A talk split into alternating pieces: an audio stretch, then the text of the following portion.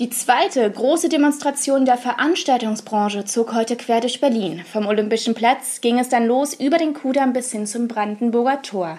Von unserem Berlin Live-Team war Steffi vor Ort, hat mit Branchenvertretern gesprochen und was die Ihnen mitteilen möchten. Das hören Sie in dieser Podcast-Folge mit mir, Julien Heinrich. Hallo. Berlin Live Podcast.de Das Top-Thema heute in Berlin und Brandenburg. Ja, schon früh ging es los. Auf dem Vorplatz des Olympiastadions haben sich kurz vor zehn schon zahlreiche Bühnenbauer, Eventplaner, Tontechniker getroffen, um dann mit ihren Trucks und Pkw Richtung Brandenburger Tor zu fahren und äh, Steffi mittendrin. Heute Vormittag vom Olympischen Platz in Charlottenburg von der Demo der Veranstaltungsbranche. Hashtag Alarmstufe Rot steht hier auf großen roten Planen, die über Dutzende Lkw gespannt sind. Darauf zu lesen, wir brennen ab, sieben Monate ohne Einkommen, das schafft keiner. Ja, Angestellte und auch Selbstständige der Veranstaltungswirtschaft aus ganz Deutschland versammeln sich gerade hier, um gegen 11 Uhr im Konvoi quer durch die City West zum Brandenburger Tor zu fahren, wo sie dann in einer Kundgebung gegen 14.30 Uhr noch einmal ganz klar auf ihre wirtschaftlichen Missstände in der Pandemie aufmerksam machen wollen. Allein in Berlin sind rund 44.000 Menschen der Branche von den Arbeitseinschränkungen in der Pandemie betroffen und auch an prominenten Persönlichkeiten Persönlichkeiten geht die Krise nicht spurlos vorüber.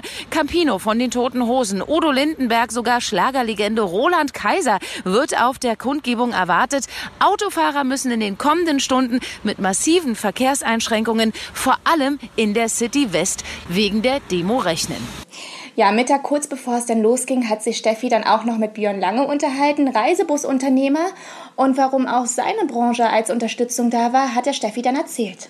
Hier am Olympischen Platz in Charlottenburg haben sich inzwischen hunderte bunter Lkw, Sprinter, Pkw, aber zur Unterstützung auch Reisebusse versammelt. Ja, Reiseveranstalter aus ganz Deutschland, die sagen, hey, wir gehören doch zusammen, arbeiten eng verschränkt mit der Veranstaltungswirtschaft zusammen, sitzen alle in einem Boot und aktuell auch alle auf dem Trockenen. Ja, sagt auch Björn Lange von der Firma Neubauer Reisen. Ja, wir gehören ja zusammen gewissermaßen. Ne? Keine Veranstaltung, keine Tour Kulturen, keine Tourismusförderung, allem und dran, gibt es alles eins. Die Veranstaltungsbranche ist natürlich noch härter getroffen. Wir können ab und zu mal eine Tagesfahrt machen. Aber mit den Reisen ist jetzt von einem Schlag auf den anderen auch wieder alles stillgelegt worden, weil die Corona-Zahlen hochschnellen wie die Pest und, und schon hängen wir wieder da. Ne?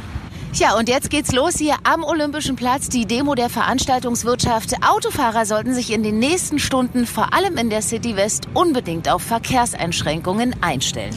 Ja, am Nachmittag ging es dann so richtig los. Künstler und hunderte Vertreter der Event- und Veranstaltungsbranche versammelten sich zur großen Kundgebung vor dem Brandenburger Tor. Und das ging auch alles bis spät in den Nachmittag und äh, Steffi hatte sich da dann nochmal mit äh, Lichttechniker Mao unterhalten. Ein bewegender Tag war das für die Veranstaltungswirtschaft. Hier am Brandenburger Tor geht sie jetzt zu Ende. Die Demo der Branche. Tausende sind gekommen, um zu zeigen, dass die Corona-Maßnahmen sie zum Teil in den wirtschaftlichen Ruin reißen. Ich spreche mit Lichttechniker Mao. Du wünschst dir eine bessere Zusammenarbeit mit der Politik, ne? Und meinst damit was genau? Die Veranstaltungen an sich sind die einzigen, die wirklich in der Lage sind, eine Corona-konforme Veranstaltung durchzuführen. Wir werden aber ausgebremst und dafür haben wir das Problem, dass überall private Partys stattfinden, da wieder Herde sind.